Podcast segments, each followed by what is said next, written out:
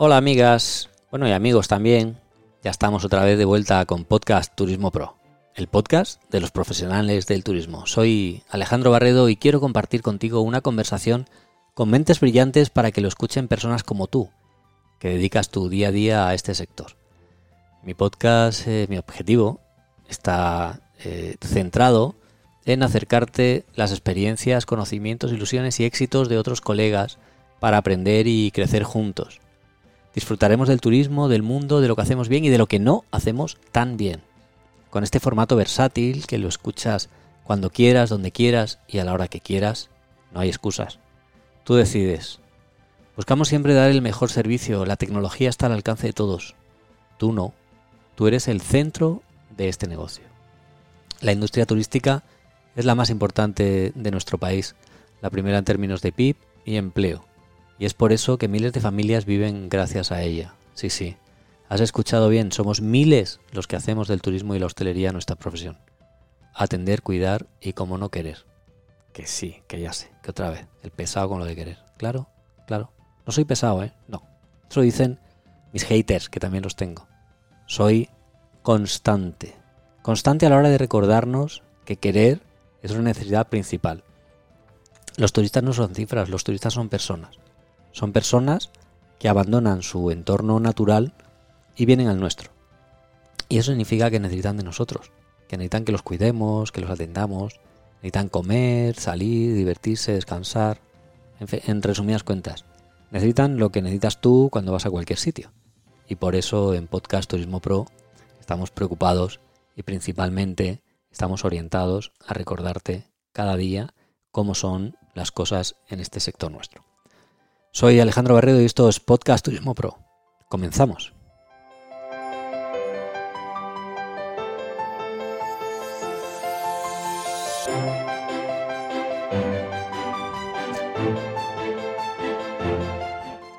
Bueno, y voy a tratar de uno de los temas, de uno de los temas corazón central, que es, eh, son los ODS, ¿no?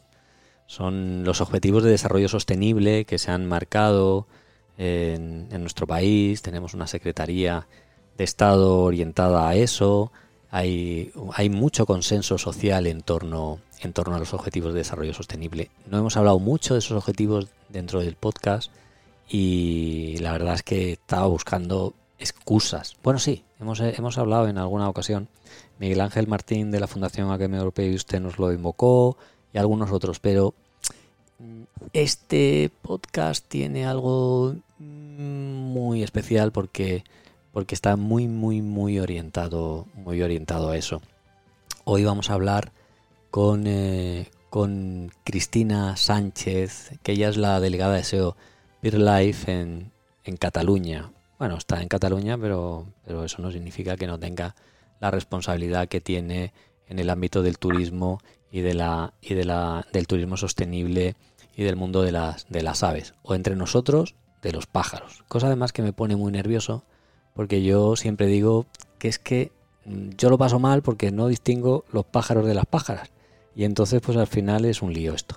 Pero bueno, eh, hecha la broma, eh, Cristina, ella es eh, licenciada en ciencias biológicas por la Facultad de Biología de la Universidad de Barcelona, es doctora en ciencias por la mm, por la UB, entiendo que es la Universidad de Barcelona también, y ella, como hemos dicho, es la responsable en SEO Beer Life de toda la parte que tiene que ver con, con el ámbito turístico, o sea, con lo nuestro. ¿no? Entonces, al final, cuando hablamos de, de avistamiento de aves, o cuando hablamos de, de aves, de pájaros y de turismo, pues ahí aparece Cristina.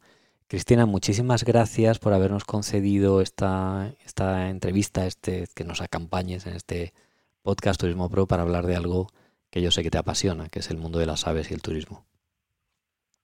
Pues la verdad es que muchísimas gracias a vosotros por, por darme esta oportunidad de disfrutar un rato hablando de esto que realmente es una de las cosas que más me atrae de mi trabajo, que es compaginar la, el, las aves con su conservación con el turismo de naturaleza.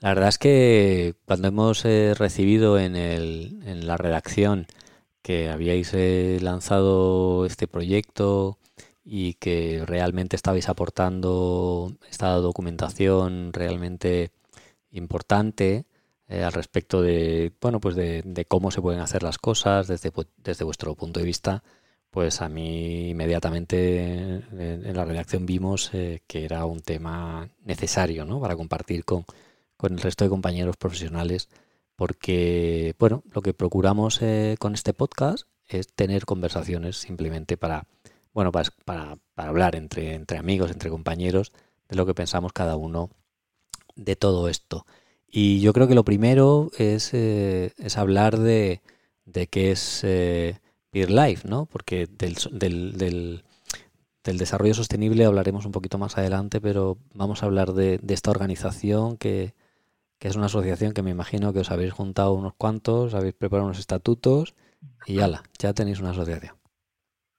Y nos fuimos corriendo al registro. No, a ver, Life eh, es una organización que tiene nació en 1954, es, es una de las organizaciones, la, la, más antigua en materia de conservación de la naturaleza aquí en España, y que desde los años 90 se incluyó en lo que es la Federación Internacional BirdLife, BirdLife Internacional, que es una, que también es la organización a nivel mundial más, más grande en número de socios, con representantes en más de 100 países.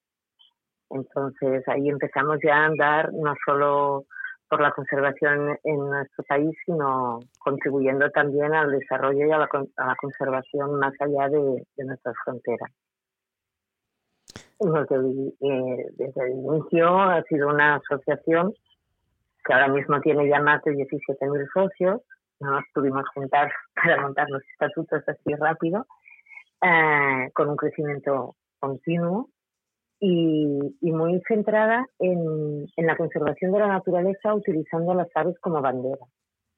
Tiene distintas áreas y programas, entre los que mm, obviamente nuestro papel principal, nuestro objetivo principal es preservar las aves y, los ecosistemas naturales, pero que cada vez se ha ido ampliando más a asegurar esa conservación no solo en el medio natural, sino incluso en nuestras ciudades, porque vemos que no solo es importante para la naturaleza, sino que sin esa naturaleza nosotros tampoco estamos bien. Entonces, la relación entre naturaleza y salud es fundamental también y por lo tanto los últimos años hemos ido ampliando mucho nuestro, nuestros campos de trabajo que van desde la conservación pura y dura a la educación ambiental, a proyectos que vayan desarrollando a maneras de, de, relacionarnos con ese entorno natural desde la producción, desde el consumo, desde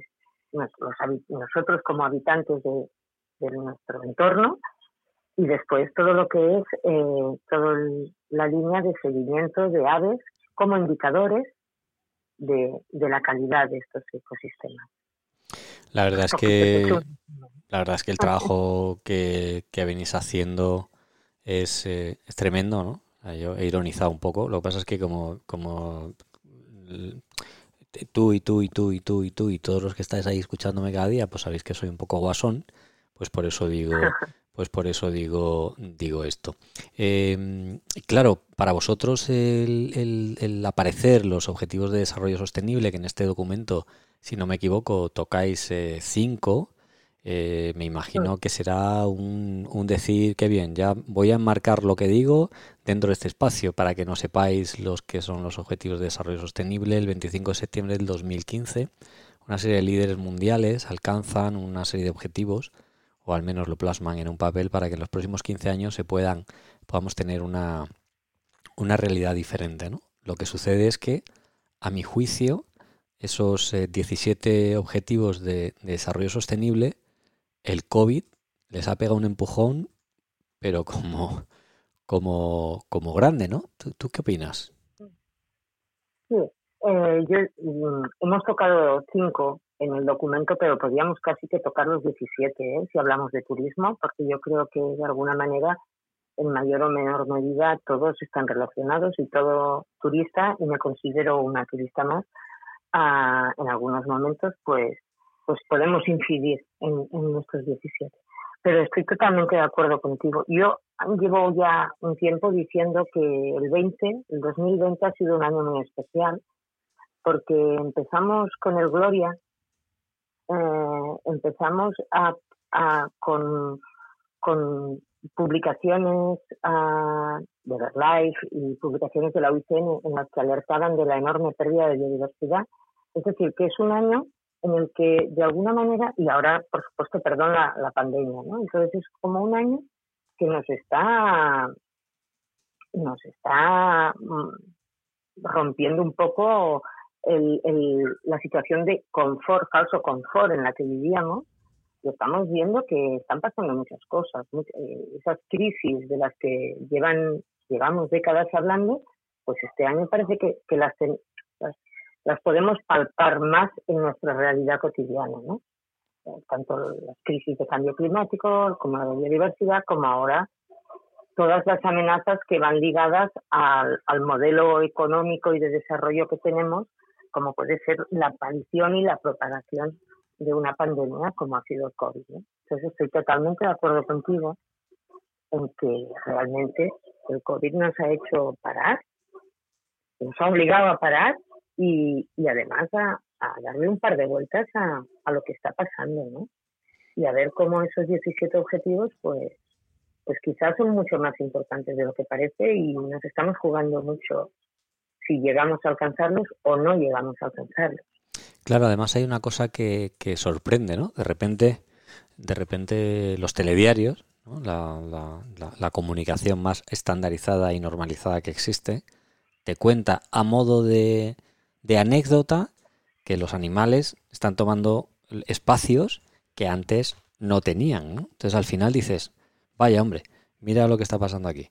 Eh, dejan al hombre humano en su casita encerrado un tiempo y, y el planeta cambia, ¿no? Cosa curiosa.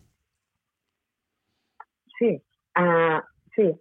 Um, cambia el planeta y cambiamos nosotros también. Que estamos cerrados en casa y no sabemos qué hacer y entonces pues quizá miramos más por la ventana, ¿sabes qué quiero decir? También eso, eso es importante, es decir, que hay veces que algunos de estos animales ya aparecen esporádicamente en, en las grandes ciudades, pero sí que es cierto que le hemos dado un respiro a todo, ¿no? A la contaminación atmosférica, bueno, a las emisiones, le hemos dado un respiro a la fauna y a, la, a los ecosistemas que están más cerca de nosotros o más sometidos a, a nuestra presión y todo eso se, se, ha notado y han sido tres meses.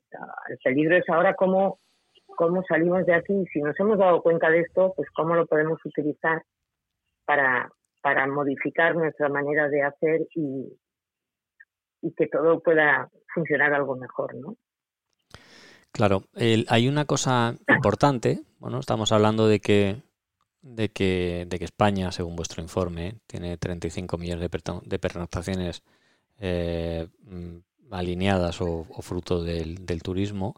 Y vosotros decís además que más de medio millón de turistas internacionales son los que vienen a nuestro país para, para, bueno, pues para disfrutar de, de la naturaleza. Eso significa que aportáis un, 60, un 6% de los ingresos eh, en estancias y pernoctaciones frente a ese 66% de, de sol y playa, el sector turístico.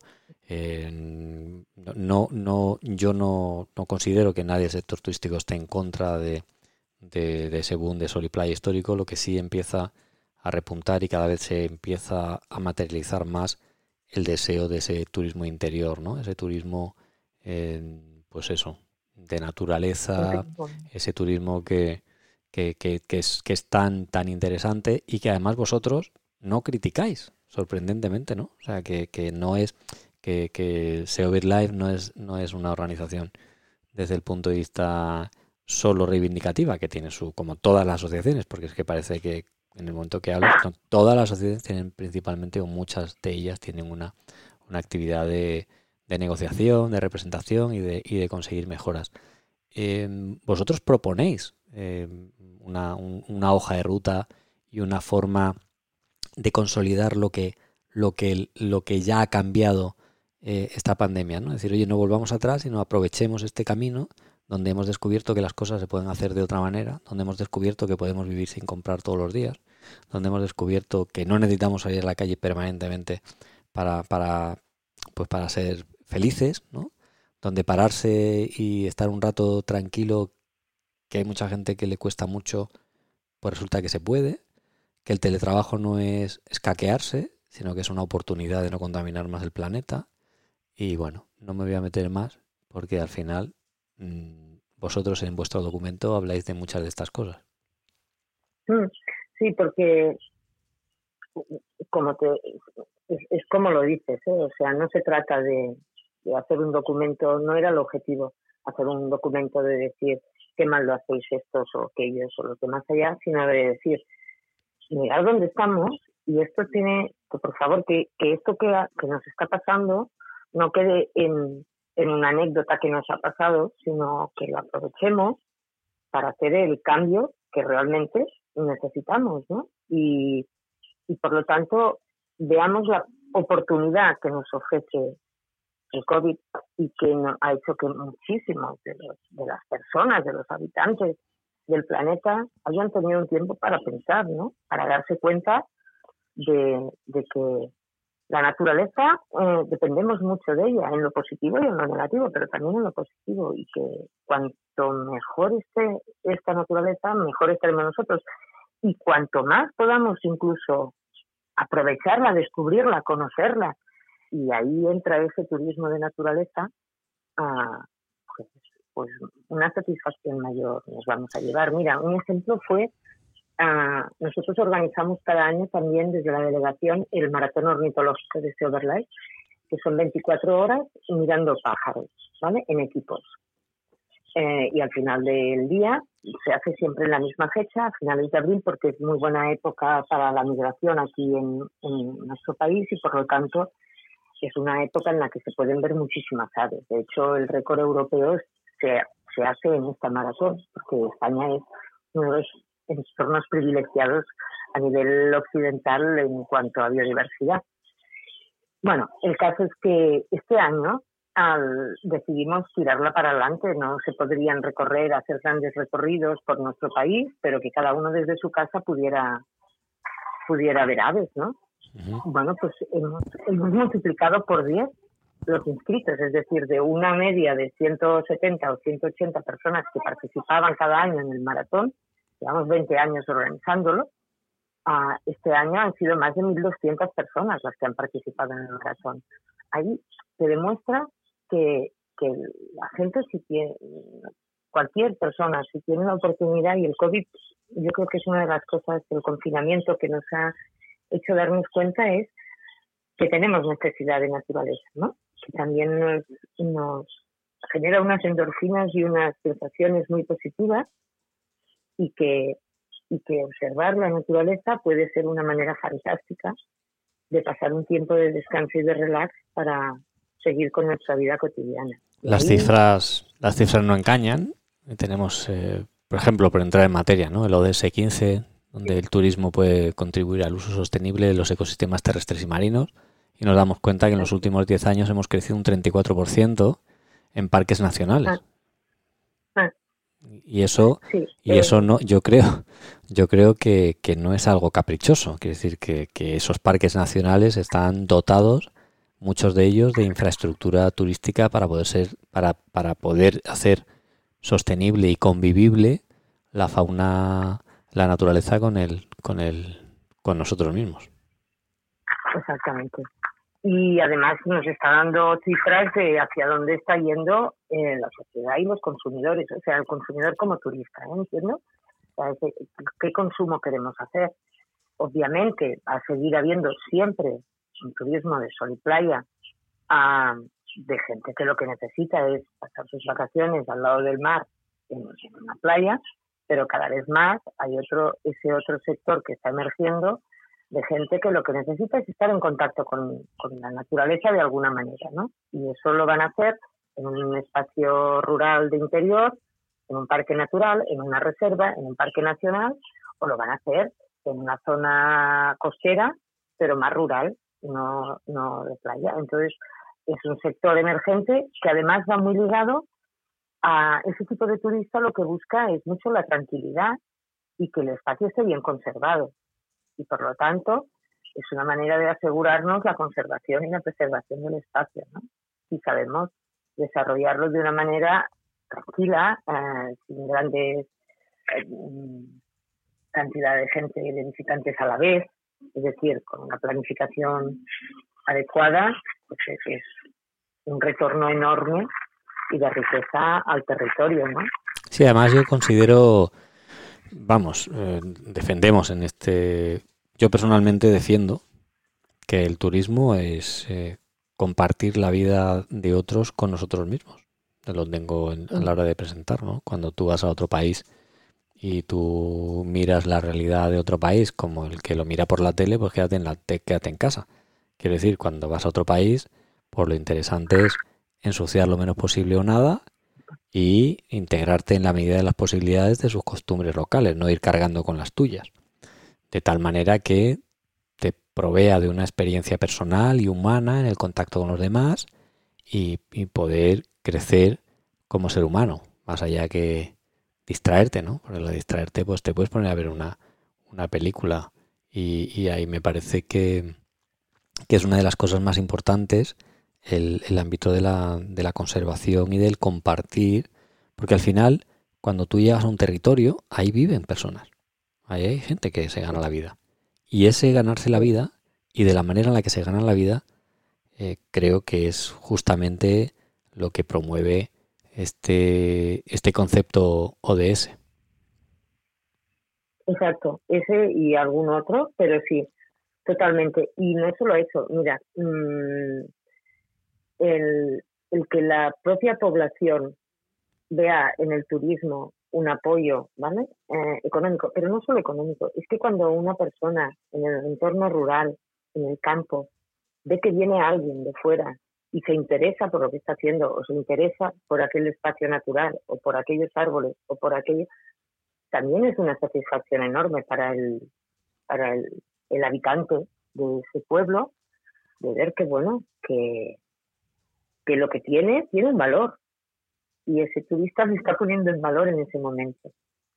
Y por lo tanto es, un beneficio, yo creo, mutuo, ¿no? Eh, de ganar en valor, lo que va a hacer que la población quiera proteger aquello y a la vez de que venga gente a, verlo, ¿no? O sea, que hay aquí un win-win por las dos partes muy interesante. Y, y ya te digo, esa conciencia que está apareciendo social cada vez mayor de querer conocer espacios naturales en, en entornos rurales, pues es, es muy interesante y realmente nos está diciendo que hay una parte de la sociedad que ya que ya está o que ya busca ese cambio, ¿no? Ya aunque no conozca los ODS, pero ya está ya los tiene de alguna manera integrados en, en su manera de entender su relación con el con el mundo, ¿no? Con su entorno. Claro, el ODS 10, por ejemplo, que habla de promover las infraestructuras, las, las infraestructuras más adecuadas, no se, no se trata de llenar de hormigón un, espacio, ¿no? porque al final la construcción en espacios naturales se utiliza madera y se utilizan otros, otros, otros materiales que se integran más en el entorno y el contexto. Y, esa, y esa facilidad de acceso al, recurso natural al final promueve promueve la economía local, porque si se hace de una forma ordenada, y sostenible, pues eh, en cada sitio se utilizarán los materiales concretos del entorno para, para, poder generar ese desarrollo económico momentáneo, de sostenibilidad en el tiempo, de, mantenimiento en el tiempo y de puestos de trabajo que tienen que ver con, con, todo esto, ¿no? De tal manera que eh, esa infraestructura que muchas veces está necesaria desde el punto de vista de la inversión pública, para que se generen puestos de trabajo. Ahí se enmarca dentro de lo de ese 10 y lo dice, y lo dice claramente, ¿no? Sí, y además eso que comentas es súper interesante porque mm, has, dado, has dicho una cosa que, que no siempre pasa y que estaría bien que a partir de ahora pasara siempre, ¿no? Y es ah, como desarrollamos estas infraestructuras o estas instalaciones de una manera integrada en el paisaje, pero no solo integrada no solo quiere decir que bueno, que si estamos en un espacio natural lo pintemos de verde o lo hagamos de madera porque así parece más natural, sino utilizar los recursos propios de la zona, es decir, la cultura de la zona es la que atesora todo el conocimiento de cómo tiene que desarrollarse o con qué materiales se deben de hacer las construcciones. ¿no? no es lo mismo vivir en el delta del Ebro que vivir en picos de Europa. Y la arquitectura es distinta, los materiales con los que se construye son distintos y muchas veces lo que es fundamental es ese contacto con profesionales de la zona que conozcan pues cómo se hace una barraca de barro en el delta o cómo se tiene que hacer un caserío en, en picos, ¿no? Entonces, creo que es fundamental porque eso es lo que va a permitir que además de que esté bien integrado en el paisaje, bien integrado y que, que tenga un impacto menor, a la vez va a poner en valor la cultura de la zona y los recursos de la zona. Claro, es muy importante. Mencionáis el dentro del documento lo de S8, que al final lo que muy resumidamente lo que viene a decir es que la economía local pueda ser sostenible y uno de, y uno de los de los eh, de los factores que lo hacen sostenible es involucrar esa, esa infraestructura que yo hablaba, ¿no? La construcción de esa infraestructura con, eh, con, con, esas opciones locales de, de, además eso protege protege los oficios, ¿no? Yo mí me encanta ver a las personas hacer cosas con las manos y yo prefiero entre una baguette y un panadero, pues yo prefiero un panadero, ¿no?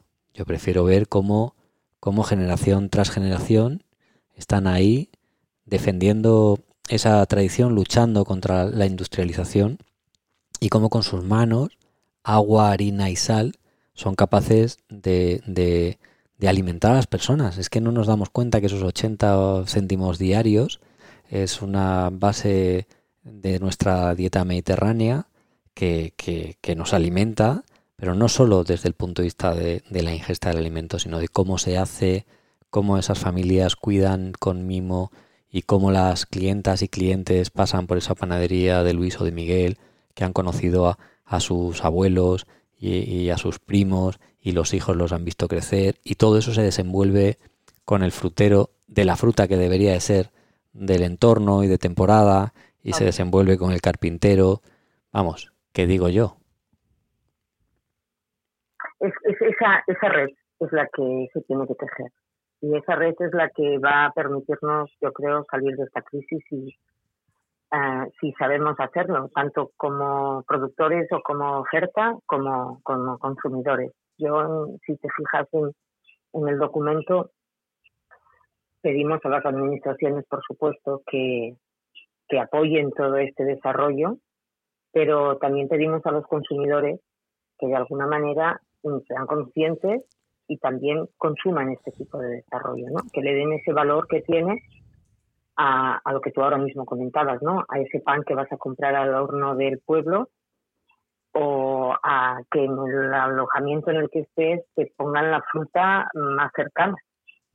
ODS 12, lo, lo ponéis clarito, clarito, clarito, clarito en vuestro ODS 12, ¿no? lo enmarcáis dentro de un consumo más sostenible y más responsable, donde, porque al final mm, hay ciertas cosas con las que es inevitable luchar por la evolución, pero sí podemos eh, apoyar otro, otro tipo de, economía local porque realmente responde, responde a esa necesidad y muchas veces mejor, ¿no? Entonces, eh, queda bastante clara vuestra propuesta, que es decir a voces, eh, eh ODS 12, acordaros modelos de producción y, consumo mucho más sostenibles.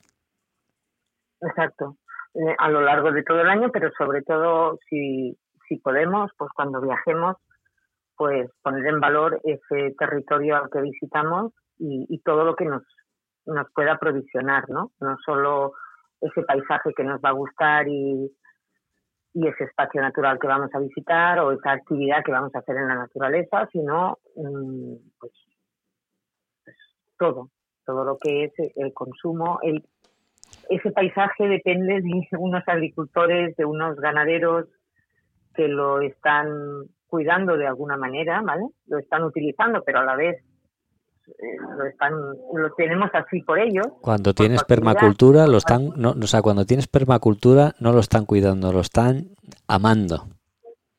Ese terreno. Y entonces poner ese todo eso en valor, ¿no? Y además que que de verdad que bueno, eh, estos meses hemos hablado con gente que, que viaja y que, y que lo ha puesto en, marcha y realmente nos lo comentan. El grado de satisfacción a la vuelta de un viaje así es mucho mayor, ¿no? Por, lo que tú comentabas, porque de alguna manera te apetece sentarte en la terraza del pueblo a ver pasar el rato y a ver pasar cómo se vive allí, ¿no? O sea, no es eh, de alguna manera desconectas de tu realidad para, para entrar durante un tiempo regalado a otra, ¿no?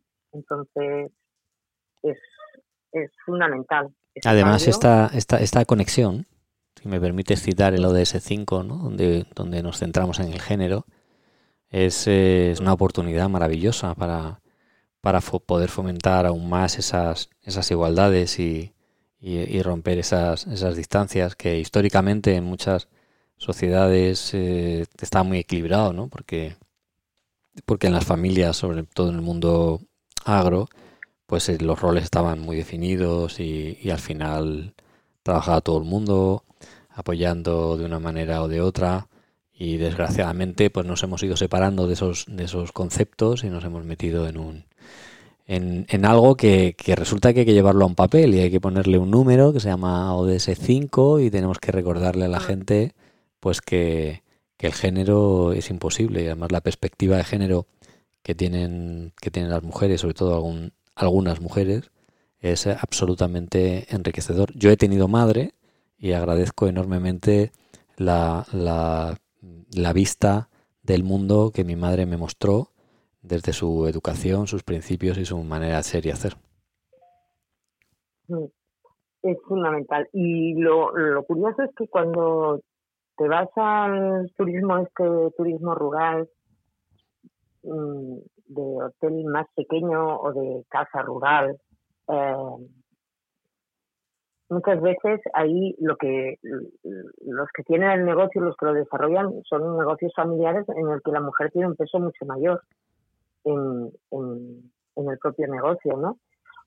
Incluso casas rurales llevadas por mujeres. Y es decir, que ese salimos un poco de ese empleo precario no siempre, ¿eh? por supuesto, pero es hacia donde queremos llegar, ¿no?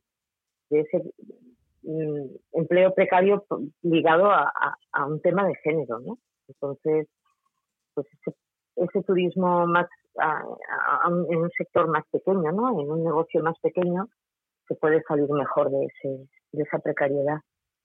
Bueno, España, Martín Sarrate lo, nos dio los datos en el podcast de las agencias de viajes eh, España está lleno de micropymes, o sea, los, grandes hoteles frente a los miles de pequeños hoteles, el número es muy importante. La hostelería es, es un microclima de personas absolutamente comprometidas con espacios pequeños que tienen uno o dos trabajadores o tres. O sea, España no es un país de multinacionales que las tiene muy importantes, pero no, es un, es un espacio de micropymes. Es, una, es, un, es una, hay, hay enorme. Y en el ámbito turístico que tú estás citando, que es el, más rural, es absolutamente, la radiografía no podía haber sido más nítida, ¿no? Sobre todo porque el turismo rural se concibe como una renta complementaria, no se concibe como un negocio en sí mismo, se concibe como una renta complementaria y esa renta complementaria permite efectivamente a, las mujeres poder eh, tener una figura importante en el desarrollo eh, socioeconómico de la, de la familia. Sí, y eso es, es muy importante porque es darles eh, es darle un peso, ¿no? O sea, darle una oportunidad y un peso al papel de la mujer, al rol de la mujer en, esa familia. Y, y ahí, eh, como comentábamos, el turismo este rural tiene, tiene un peso muy importante, más que el que puedan tener las grandes cadenas hoteleras internacionales, que por supuesto algunas tendrán mujeres en los cargos de dirección, pero que es un, es un trabajo, digamos, pagado y además eh, hecho de otra manera, ¿no? ¿no? No estás dando tu... Cuando el negocio es tuyo, cuando tienes una pequeña casa rural y, tienes que atender tú a los a los turistas que llegan, ofrecerles las habitaciones, explicarles cómo es el pueblo, cómo es el entorno, cómo llegar al parque natural, eh, los horarios de las tiendas o qué productos son la artesanía del lugar o todo eso enriquece muchísimo a la persona que atiende, ¿no? O sea, ya no se trata simplemente de ir a limpiar unas habitaciones o de ir a hacer unos menús en el restaurante, que, los profesionales lo harán súper bien, ¿no? Pero no es lo mismo que, que ese otro papel en el que tú eres por un tiempo el protagonista, ¿no? De, esa historia que vienen a descubrir los, los turistas, ¿no? Entonces le da una relevancia mucho mayor al, al, a, la, a la profesión, ¿no? Oye, cuéntame, cuéntame cómo, cómo se cuece todo esto, eh, Cristina. ¿Es el, eh, ¿Aprovecháis el momento? ¿Ya lo teníais previsto? ¿La situación? y Bueno, a ver, te digo, llevamos más de una década trabajando con el turismo responsable. Ah, porque aunque hablamos de turismo para ver aves, hablamos de turismo de naturaleza en general, como motor de desarrollo, porque creemos que es una de las claves para conservar la, el patrimonio natural que tenemos ¿no? y, poner en valor ese mundo rural. Entonces, hace hacia el año 2008 empezamos a, a crear toda una serie de materiales que están disponibles, son gratuitos en la web, sobre que dan cursos dirigidos a cualquier tipo de profesional que se dedique al turismo. el curso se llama Iberaves y está, yo te digo, en la web de SEO. Y entonces vimos que, nada, en, en pocos años habíamos tenido más de 3.000 personas que se habían inscrito a hacer el curso. Es decir, que había realmente un interés por, formarse en, en temas que tienen que ver con cómo reducir o cómo adaptar mi, actividad, ya sea de guía, de alojamiento, de restaurante, de logística, de pequeña empresa de viajes, cómo la adapto a ese sector que es el turismo ornitológico y el turismo de naturaleza. Para hacer todo ese curso, ah, además hicimos una encuesta ah, que repetimos 10 años después a turistas, con más de mil respuestas en la primera, y unas 450 en la segunda, en la que un poco, digamos, mm, desgranamos, y está en el curso, el perfil de este turista, ¿no? Para que los profesionales pues vean cuáles son sus expectativas, sus necesidades, eh, un poco para atender mejor, ¿no?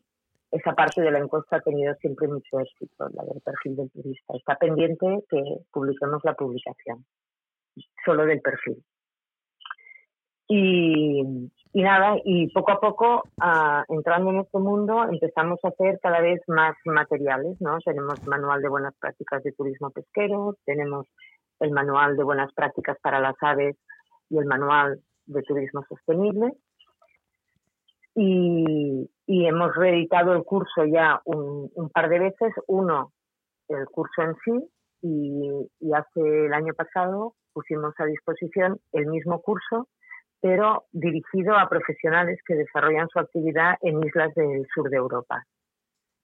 Ah, porque es un curso que lo hemos hecho conjuntamente con partners de Verlife de otros países. ¿eh? han participado Portugal, Italia, Francia, Malta, Chipre y Grecia. Túnez y Marruecos también. Entonces, un poco tenemos ese curso común que vamos reeditando cada X años para actualizarlo y un poco todos los materiales que van surgiendo. Es decir, que ya un poco teníamos, ya llevábamos un tiempo dándole vueltas a, cómo a, pues trabajar por este turismo respetuoso y sostenible. Y en paralelo, mm, a raíz de una serie de profesionales que están totalmente de acuerdo, que habían hecho el curso y que están de acuerdo con esta manera de entender el turismo, creamos una plataforma de profesionales que se llama Iberaves, también está en nuestra web, y que son profesionales que se adhieren a un compromiso de, de, un poco aplicar esas buenas prácticas que hablamos en nuestros manuales y en el curso en su día a día cotidiano. Tenemos profesionales de campings, de alojamientos rurales, sobre, sobre todo, y después tenemos ya de lo que es actividades, de guías, de fotografía también, de naturaleza, de un turismo más familiar, um, de observación de aves, y entonces un poco, incluso una, una agencia de viajes para también es parte de, de este grupo de profesionales adheridos a Iberaves. Y justo al tener a estos profesionales con nosotros, ah, pues somos muy conscientes y, lo fuimos desde la primera semana del, del, confinamiento de que iba a tener una repercusión enorme, eh, económicamente negativa, digamos, este, esta frenada, este freno en la actividad turística debido al confinamiento, al cierre de fronteras, a las limitaciones de desplazamientos y tal. Muchísimos, muchísimos profesionales del turismo se han puesto las pilas a, trabajar desde, desde el mundo online para no para que una vez volvamos a esta nueva normalidad, pues ellos puedan recuperar un poco su actividad, ¿no? Pero nosotros, hablando con los profesionales liberales y, y teniendo claro cuál era nuestra visión, desde el principio tuvimos claro que queríamos desarrollar un documento o sea, queríamos poder explicar cuál es nuestra visión de cómo debe de ser el turismo después del COVID. Y a partir de todo esto nació este documento. Este documento que recoge un poco lo que llevamos años pidiendo y, bueno, y, le dimos ya la forma final con, con la visión esta de algunos de los ODS, ¿no? Que como decía, podríamos saber, y quizá algún día lo hagamos, valorar todos los 17 ODS, cómo el turismo afecta, beneficia a cada uno de ellos. Pues eh, afortunadamente, Cristina, yo creo que, son muchas las organizaciones en distintos nichos de mercado y con diferentes fines que, están abrazando los ODS, que no solo los, los, los, los, de alguna manera los introducen en su actividad diaria, sino que además se convierte en, en hilo que vertebra eh, su foco, su misión, su visión y su manera de relacionarse con, otras organizaciones. Porque hay una cosa bonita, fíjate, ¿quién iba a decir que, alguien que defiende los pájaros iba a estar hablando de infraestructuras, iba a estar hablando de igualdad, iba a estar hablando de economía sostenible, iba a estar hablando de, de todo lo que implican esos, eh, esos ODS, cuando al final siempre eh, se vende, desde mi punto de vista, negativamente la defensa de cuando un colectivo defiende su colectivo como que como que como que no defiende otros. Y, yo no comparto esto porque cuando alguien defiende una idea siempre siempre siempre esa idea va acompañada de otras o, toca otras eh, toca otras partes de nuestra economía de nuestra sociedad o de nuestro espacio cultural. Yo he visto el, documento, me he apoyado en él para, para, para sacar adelante este, este podcast y haberlo hilado de esa manera tan, tan concisa, tan precisa, tan elegante, sin entrar en un, en un documento de, reivindicación que muchas veces estamos muy cansados de esa pelea política o, sociopolítica, eh, la verdad es que te da una foto, te da un mapa, ¿no? Donde poder donde puedes fijarte a la hora de decir, chicos, que esto quizás sea un poco más sencillo, ¿no? Sí. Eh, me ha hecho gracia lo de sencillo porque, porque yo lo veo muy complicado, pero tienes toda la razón, o sea, nuestro objetivo era ese, era mm, ofrecer una hoja de ruta sencilla, porque no, no, Obviamente hay expertos mucho mejores que nosotros en el tema concreto del turismo a nivel económico que podrían matizar mucho más las cosas, pero sí queríamos ofrecer ese punto de vista de cómo el turismo se integra en, nuestra salud, en nuestra salud humana y en la salud de nuestros ecosistemas y cómo es posible, es posible hacer un turismo que permita a, generar recursos en el territorio sin cargarse eso, esos propios recursos que son la naturaleza y que nos va a beneficiar a todos, a los habitantes del territorio y a los que lo visitemos. Cristina, pues solo me queda una vez más darte las gracias por haber compartido con nosotros este, este ratito. Ha sido una conversación súper agradable. La verdad es que los contenidos no podían ser mejores. Y tu experiencia, tu expertise y esta asociación que ya lleva unos cuantos años en esto, antes incluso de nacer nosotros, pues, pues, la, pues la verdad es que la verdad es que trabajar con toda esa expertise es un es algo alucinante. Cristina, muchísimas gracias por haber estado con nosotros en Podcast Turismo Pro.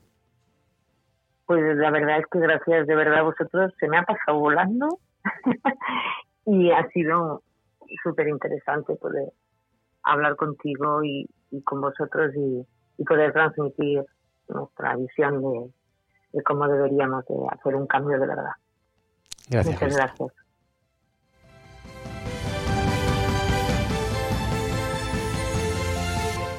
Otro martes más, otro martes más estamos con, con, un tema con un tema apasionante. Fíjate qué bonito, es que tenemos un sector es envidiado, ¿no? Porque además eh, cuando hablas de que estás en el sector turístico la gente lo asocia siempre a, a viajar, a conocer gente nueva. Claro, al final es como, como muchos de nosotros nos esparcimos y nos, nos cargamos de, de energía en, en, en, nuestro, en nuestro día a día. El turismo, el turismo de naturaleza pues en este país es mucho, aunque efectivamente la cifra económica en sol y playa es muy potente, la playa es naturaleza, los ecosistemas marinos son naturaleza, al final estamos estamos entrando, entramos ahí, desgraciadamente hay, hay determinados espacios que no, que no se han cuidado correctamente y yo creo que, que estamos aprendiendo todos, todos de ello. Que es alucinante, fíjate de qué manera han sido capaces con este documento de hilar las cosas, ¿no? Como le decía a Cristina antes de hilar el, el, turismo, los ODS tan maravillosos. Uno se para ahí un poco en los, en los ODS y dice, jo, esto parece un mundo maravilloso, ¿no? No es un mundo maravilloso, es una hoja de ruta que uno se va, uno va caminando y dice, bueno, pues cuando vamos a hacer una cosa nueva, si nos apoyamos en los ODS, probablemente consigamos un producto mejor todavía, ¿no? Consigamos una, una, un estado mejor todavía. Y podamos conseguir algo mucho más sostenible a largo plazo. ¿Qué significa sostenible? Pues que, lo, que, que, que, se pueda heredar, que, se, que, que seamos capaces de dejar un legado ahí y eso pues al final es lo que, lo que se pretende con todas estas conversaciones que tenemos entre profesionales para que las escuches tú, ahí tranquilamente en tu podcast, en tu teléfono, tu, donde tú quieras. Puedes escucharlo donde quieras, yo ahí no me meto. Lo que sí te digo, para terminar, que ya sabes único motivo por el que yo estoy cada martes aquí contigo es porque te quiero.